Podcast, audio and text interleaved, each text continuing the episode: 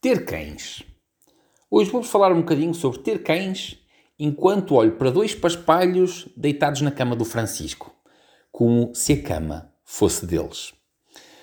Eu, se bem me lembro, eu acho que toda a minha vida tive cães. A memória mais eh, profunda que eu tenho, não faço ideia que eu tinha, mas não faço ideia da idade que eu tinha, mas é de um cão que se chamava Dolly e era da minha avó.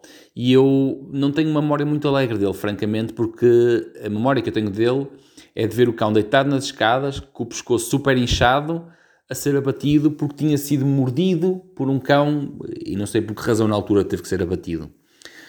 Depois lembro-me de um cão que eu tive quando teria os meus 8 anos, 9 anos talvez, que era o Lord, quando vivíamos na pasteleira. O Lord era uma espécie de pastor alemão meio arraçado, era um cão enorme, e basicamente é a memória que eu tenho do Lord. Recentemente vi fotografias dele e a fotografia corresponde àquilo que eu imagino. Depois, ainda com os meus pais, tive o Misha. O Misha foi verdadeiramente um nome infeliz que eu escolhi para o cão, porque depois era um, eu ia passeá-lo, e já agora o Misha era um dálmata, na altura em que havia dálmatas, parece que agora estão extintos, não sei, não vejo dálmatas em lado nenhum mas foi dos nomes mais infelizes que eu tive, porque eu morava já no bairro do Carvalhido e quando eu ia passear o cão, eu chamava Misha, Misha, porque era um desenho animado que havia na altura. E havia sempre algum que, espertinho dizia Misha aqui, Misha ali. Estão a ver a coisa, não é? Depois do Misha veio o Mike, porque o Misha era grande e os meus pais obrigaram-me a dar o Misha a uma tia minha e eu na altura não tinha voto na matéria. Depois, já com 18 anos, 19 anos, tive o Mike. O Mike. O Mike era daqueles cães que vocês dizem assim: só falta o estupor falar. Porque a maneira como o estupor do cão se comporta parece uma pessoa.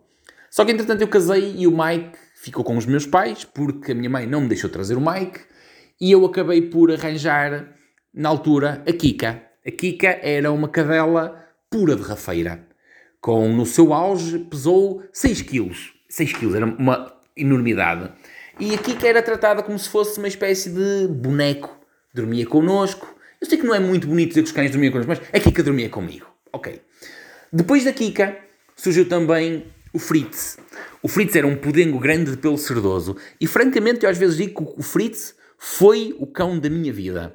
Não desprestigiando estes que eu tenho agora, mas o, o, o Fritz era qualquer coisa que eu guardo na memória e guardarei para sempre. Era um cão extraordinário, lindo, meigo, protetor, uh, tinha tudo de bom aquele cão. Só que infelizmente morreu com 11 anos de idade, com aquilo que supomos tenha sido ou um ataque cardíaco ou uma torção de estômago, uma vez que eu não podia trazer o cão à vida, não quis saber de autópsias. Depois tínhamos a Kika e arranjamos o Charlie. É um Beagle meus amigos, vocês não arranjem Beagles. Isto é do pior que há e eu juro que estou a falar sério. Não arranjem. Mas cá vai vivendo ele e celebrou 10 anos há relativamente pouco tempo e cá anda a infernizar-nos a vida, mas é um doce de cão. É um peluche bonito para mostrar aos amigos. Entretanto, alguém lembrou-se de abandonar uma cadelinha pequenina aqui e eu não fui capaz de a deixar na rua e temos a Shenzi. Porque a Shenzi, quem é a Shenzi? A Shenzi é, no fundo, a vilã do Rei Leão, que é, é a Shenzi, é, é no fundo a hiena que depois mata o, o mau, que agora não me recordo o nome, o tio feio e mau, que é a Shenzi. E esta cadela parece exatamente uma hiena em ponto pequenino, que é a incorporação de um gato com uma sardinisca. Um gato porquê? Porque ela anda em cima dos móveis, do sofá, como se fosse um gato, e quando uma, próxima, uma pessoa se aproxima dela, ela parece uma sardinisca a querer lamber tudo e todos. E é isto. Hoje quis falar dos meus cães. Eu volto amanhã, que eu agora vou-me deixar ser lambido aqui pela Shenzi. Beijinho às primas boas.